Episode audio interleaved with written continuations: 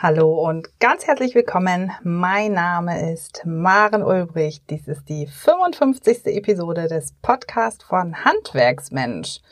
Heute geht es um das Thema Selbstmanagement. Du erfährst also, was verstehen wir eigentlich darunter? Was ist eigentlich Selbstmanagement? Wann stellst du fest, dass dein Selbstmanagement überarbeitet werden muss?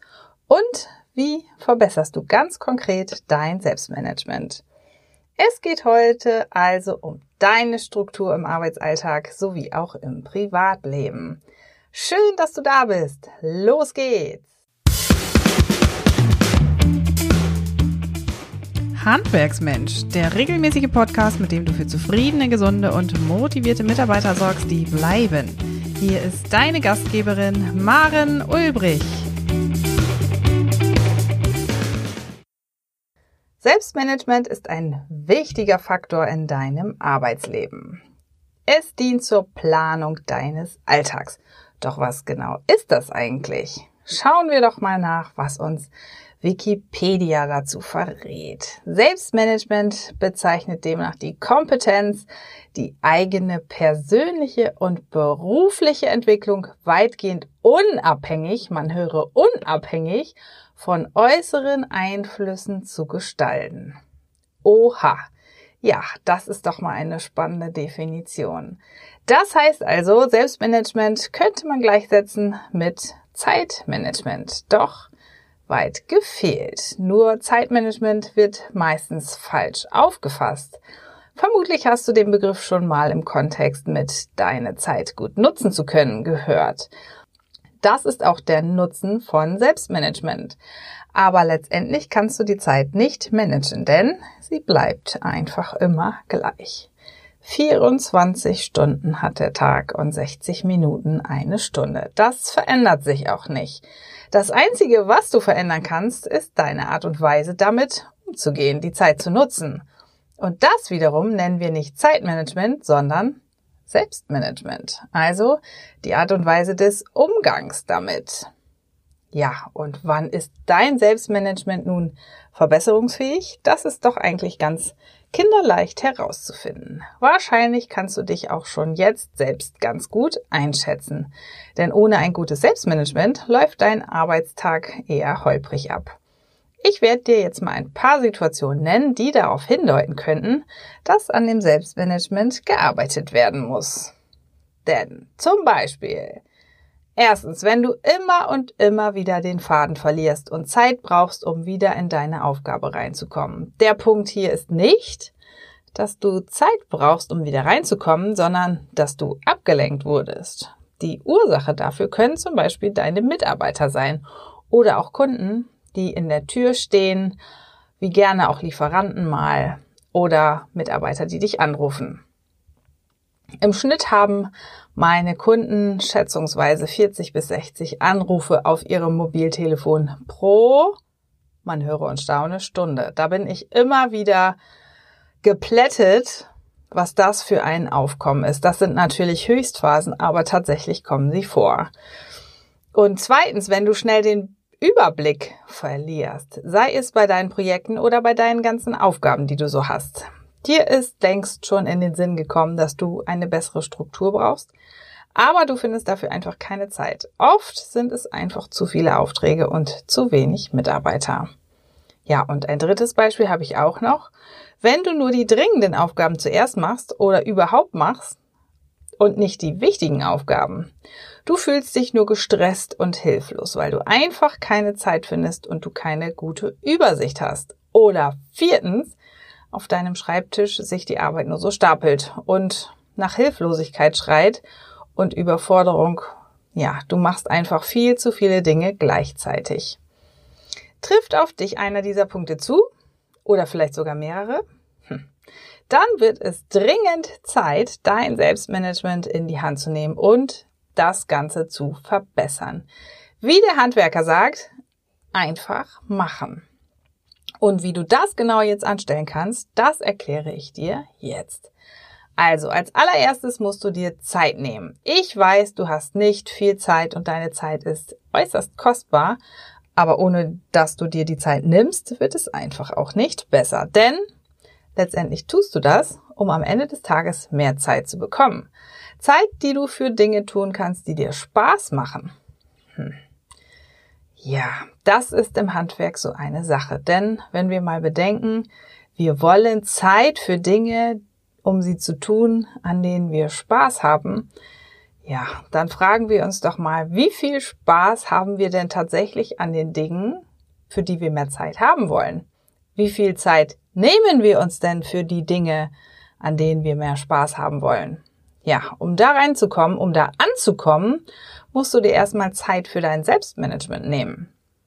Vielleicht musst du dafür morgens früher aufstehen oder abends später ins Bett. Aber das nur übergangsweise, bis du dein Selbstmanagement voll im Griff hast. Du brauchst in deinem Leben eine Orientierung und die erlangst du durch deine Ziele. Was möchtest du erreichen? Setze dir Ziele, die realistisch sind. Du musst einen Mittelweg finden zwischen der groben Beschreibung deiner Träume und der konkreten Beschreibung. Sie sollte grob sein, damit du auf unerwartete Dinge einfach echt gut reagieren kannst und im Notfall improvisierst. Sie sollten aber trotzdem so konkret sein, dass du sie dir im Kopf bildlich vorstellen kannst.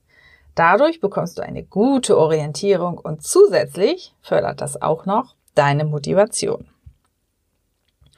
Damit kommen wir zum nächsten Punkt. Motiviert sein und das auch bleiben. Es ist ganz wichtig, dass du dir deine Ziele und deinen gewünschten Erfolg im Kopf immer wieder aufrufst. Denn das stärkt deine Motivation und gibt dir einen inneren Antrieb, dich durch alles durchzukämpfen. Das aber waren bis jetzt nur mentale Sachen. Wie schaffst du es, mehr Ordnung durch dein Handeln zu erlangen? Dafür werde ich dir vier Tipps geben, die du auf jeden Fall befolgen solltest. Tipp Nummer eins: Erstelle dir eine, oha, eine To-Do-Liste.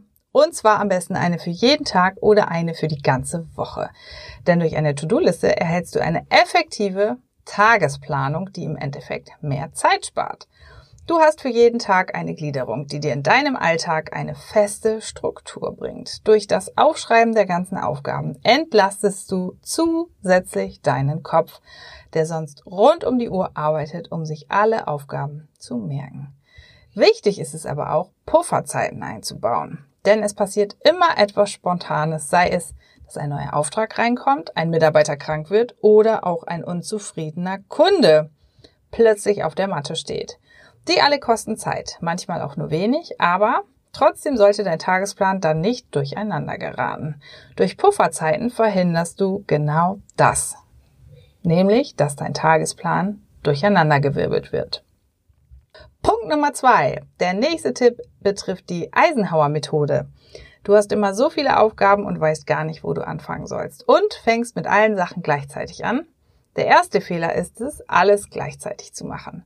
Bearbeite deine Aufgaben nacheinander. Doch woher sollst du wissen, mit welcher du am besten anfangen sollst? Dabei hilft nur die Eisenhower-Methode. Du unterteilst demnach deine Aufgaben in zwei Kategorien. Ist es wichtig oder unwichtig? Und ist es eilig oder nicht eilig? Die Sachen, die wichtig und eilig sind, die bearbeitest du als erstes. Manchmal sind das Aufgaben, auf die du am wenigsten Lust hast. Aber auch dafür habe ich einen Tipp. Es bringt dir nichts, sie aufzuschieben denn du musst sie sowieso machen. Aber merke dir das Gefühl, was du nach der Aufgabe verspürst, denn es ist für dich wie ein kleines Erfolgserlebnis, wenn du in Zukunft immer an dieses Gefühl denkst. Dann wird es dir leichter fallen, in Zukunft an die schwersten Aufgaben ranzugehen. Die Aufgaben, die nicht wichtig sind und auch nicht eilig, solltest du dir direkt streichen. Aufgaben, die wichtig, aber nicht dringlich sind, solltest du auch eine To-Do-Liste für die nächsten Tage setzen. Aufgaben, die dringend, aber nicht wichtig sind, kannst du an einen deiner Mitarbeiter delegieren. Tipp Nummer drei. Das sind die Zeitlimits. Grenzen, zeitliche Grenzen. Die sind äußerst wichtig, denn ohne sie arbeiten wir einfach nur unsere Stunden ab. Du weißt, du hast drei Stunden Zeit für eine Aufgabe, dann nutzt du diese auch. Dabei arbeitest du wahrscheinlich noch nicht mal sehr effektiv, sondern lässt dich auch leicht ablenken. Setze dir ein realistisches Zeitziel, um deine Aufgaben schneller zu erledigen. Du hast aber das Problem, dass du ständig gestört wirst, sei es vom Telefon oder deinen Mitarbeitern. Dann mach ihnen klar, dass du nicht gestört werden willst, indem ein Schild mit Bitte nicht stören ausgehängt wird. Ja, sofern du überhaupt im Büro bist. Und du vielleicht dein Telefon umleiten oder mal für einen Moment auf Stumm stellen könntest. Leg dein Handy vielleicht auch mal weg. Punkt 4. Doch was machst du, damit du nicht deinen Überblick über deine ganzen Projekte verlierst? Den Überblick zu behalten, das bedeutet Zeit zu investieren, sich für jedes Projekt die nächsten Schritte aufzuschreiben. Doch diese Zeitinvestition lohnt sich auf jeden Fall. Denn so siehst du ganz schnell, wer wo sein muss für den nächsten Schritt. Nimm dir die Zeit, dir einen Überblick zu gestalten, denn das spart letztendlich Zeit und kommt zusätzlich gut beim Kunden an, wenn du schnell und organisiert bist. Aber ganz wichtig ist es, dir auch Pausen zu gönnen. Lege regelmäßig Pausen ein, damit du Energie tanken kannst. Du musst ausreichend geruht sein, um wirklich alles geben zu können. Wenn du dein Selbstmanagement in den Griff bekommst, erlangst du automatisch mehr Selbstbewusstsein. Und das ist so unfassbar wichtig. Mir war es heute ganz besonders wichtig, heute mit dir darüber zu sprechen, wie du mehr Kontrolle in deinem Leben erlangst. Es mag am Anfang eine Menge Arbeit bedeuten, aber letztendlich wird es dann zu einer Routine, die dir immer leichter fallen wird. Wir kommen ganz langsam zum Ende der Podcast-Episode. Komm in unsere Facebook-Gruppe, dort findest du meinen kostenlosen 8-Tageskurs, mit dem du kinderleicht an Strukturen arbeitest. Acht Tage lang bekommst du dann eine E-Mail mit konkreter Aufgabe. Und oh ja, die hat es in sich. Denn die hilft dir wirklich auf den Punkt schon direkt mehr Struktur zu schaffen. Lass mir deine Kommentare da auf der Facebook-Seite von Handwerksmensch und wenn du magst, gerne auch auf Instagram. Wenn du magst, schau gerne zum Ende der Woche auf meinem Blog vorbei oder registriere dich direkt heute noch für den Newsletter direkt oben auf unserer Homepage. Ich sage ganz herzlichen Dank fürs Reinhören und bis zum nächsten Podcast. Deine Maren Ulbrich. Noch viel mehr Tipps und Strategien für zufriedene, gesunde und motivierte Mitarbeiter erfährst du im Netz auf handwerksmensch.de.